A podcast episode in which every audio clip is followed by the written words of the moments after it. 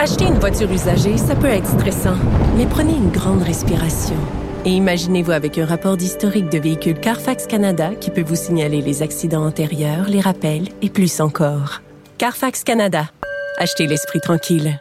La Wonder Woman de Cube Radio.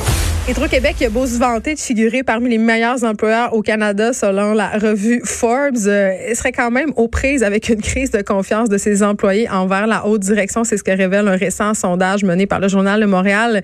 J'ai avec moi Philippe Orfali pour en parler, journaliste à la section argent au journal. Salut Philippe. Bonjour. Bon, hein? Le torchon brûle. Qu'est-ce qui se passe? Parce que là, on a des informations contradictoires. Démêlons tout ça. Euh, selon le magazine Forbes, Hydro-Québec est un endroit où il fait très bon travailler. Exact. Donc, euh, Hydro-Québec, c'est classé deuxième dans le dans, en termes d'employeurs, donc les meilleurs employeurs au Canada. Euh, donc, euh, en, Presque comme Google. c'est comme incroyable. C'est ça. Donc, si on se fie aux, résultats de, de, Forbes, donc qui est une publication américaine qui se consacre aux fortunes puis aux grandes entreprises, bien, euh, ça va très bien chez Hydro-Québec. Euh, tout le monde adore la vision d'entreprise. C'est vraiment le fun de travailler là. Par contre... Mais... par contre, c'est ça, quand on regarde le sondage interne qui a été commandé par Hydro, donc dans son cadre bon de ses activités habituelles, ils, font un examen de, comment les employés comment les employés aiment travailler ou pas chez eux. Et donc là, il y a plein de résultats intéressants qui ressortent. Euh, en fait, ce qui, ce qui ressort, euh, ce qu'on a fait ressortir dans l'article, c'est le fait que chez euh, les employés, c'est très difficile d'adhérer à la vision du PDG. Euh, donc, il y a 48% des employés qui jugent que les changements faits à Hydro-Québec sont bien exécutés par la haute direction. Il y a 52% qui estiment que la haute direction, donc le PDG, euh, les présidents de division, des vice-présidents, des directeurs principaux, se préoccupent de leur bien-être. Puis il y a seulement 42% des employés qui croient que Hydro-Québec sait promouvoir les personnes les plus compétentes. Euh, en son sein. Donc, ça en dit beaucoup sur euh, l'espèce de relation employé-dirigeant qu'il y a à Hydro-Québec. Puis, je pense aussi qu'il y a des employés qui disent rencontrer, si on veut, certains obstacles, des obstacles quand vient le temps de réaliser leur tâche. C'est-à-dire que l'entreprise leur mettrait, en bon français, des bâtons dans les roues. Oui, exactement. Donc, on a tous des tâches à accomplir au quotidien. On, se fait dire, bon, voici, est-ce que tu préfères X, Y, Z?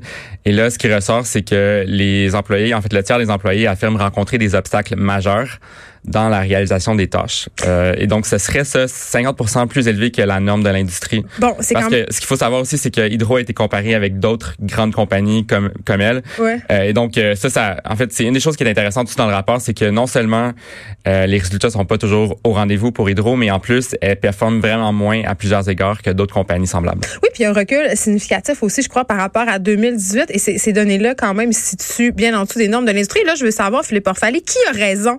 Parce que là, d'un côté, tu as le sondage de Forbes, de l'autre côté, tu as les doléances des employés. Est-ce que la direction s'est défendue? Euh, donc, j'ai posé la question à David Murray, qui est, qui est un des euh, hauts gradés de, en fait, c'est le chef de l'exploitation de, de Hydro-Québec. Et puis, ce que lui me dit, c'est que les deux sondages sont représentatifs de la réalité. Euh, Hydro-Québec est un employeur où il fait, où il fait bon travailler.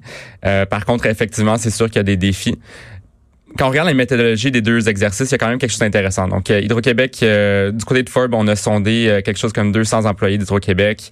les questions sont assez générales parce que mhm. forcément, ça s'applique à, à, toutes sortes d'organisations. Et de l'autre, ben c'est un sondage qui a été réalisé pour Hydro-Québec, qui est vraiment très pointu. Donc, le document qu'on a obtenu fait quelque chose comme 150 pages. Vous l'avez obtenu en vertu de la loi de l'accès à l'information. en fait, donc c'est un syndicat qui l'a obtenu en vertu de la loi d'accès à l'information parce que la direction refusait de le remettre. Euh, donc de remettre le document dans son intégralité aux employés.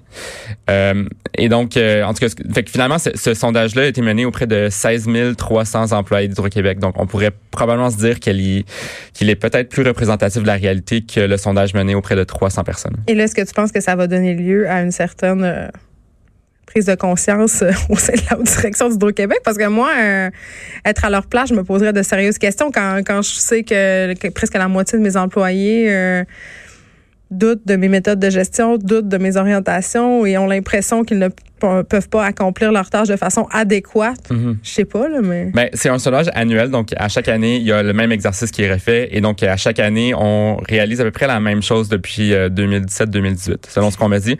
J'ai pas vu les, les, documents des années précédentes. Mais donc, la direction me dit qu'effectivement, il y a des efforts qui sont faits, il y a des rencontres d'équipe, on, on, on passe en revue les différents résultats.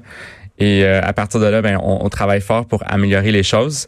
Euh, Monsieur Murray, comme il explique dans le texte, ben c'est sûr que c'est pas toujours euh, facile de procéder à des changements majeurs. Et puis on sait que Hydro-Québec... Oui, c'est une culture, puis c'est étatique, c'est très gros, c'est un, dinosaure qui bouge très lentement, un navire qui tourne très très lentement. Là. Mm-hmm. Ben c'est ça. Et puis Monsieur Martel, donc le PDG, vient lui de Bombardier, qui est une grande compagnie privée mm. cotée en bourse où il y a des impératifs de, bon, de rendement rendement, là, malgré ce qui est le rendement de Bombardier en ce moment. Là, mais ça, c'est un autre sujet. Un autre sujet.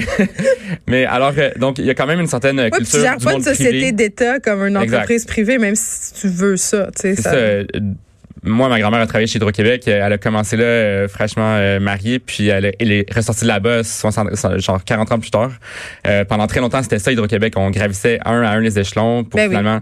Mais, Mais au moins leur plus ça la réalité en 2020. Donc ça, ça, peut aussi secouer beaucoup de monde. On va penser que, comme dans un divorce, Philippe Orphalie, la vérité est entre les deux parties. on, va, on va se dire que... Probablement, oui. entre l'étude de Forbes et l'étude interne chez Hydro-Québec, la vérité doit se trouver quelque part entre les deux. Merci beaucoup de nous avoir parlé, Philippe Orphalie journaliste à la section argent au Journal de Montréal. On peut continuer à te lire. Merci.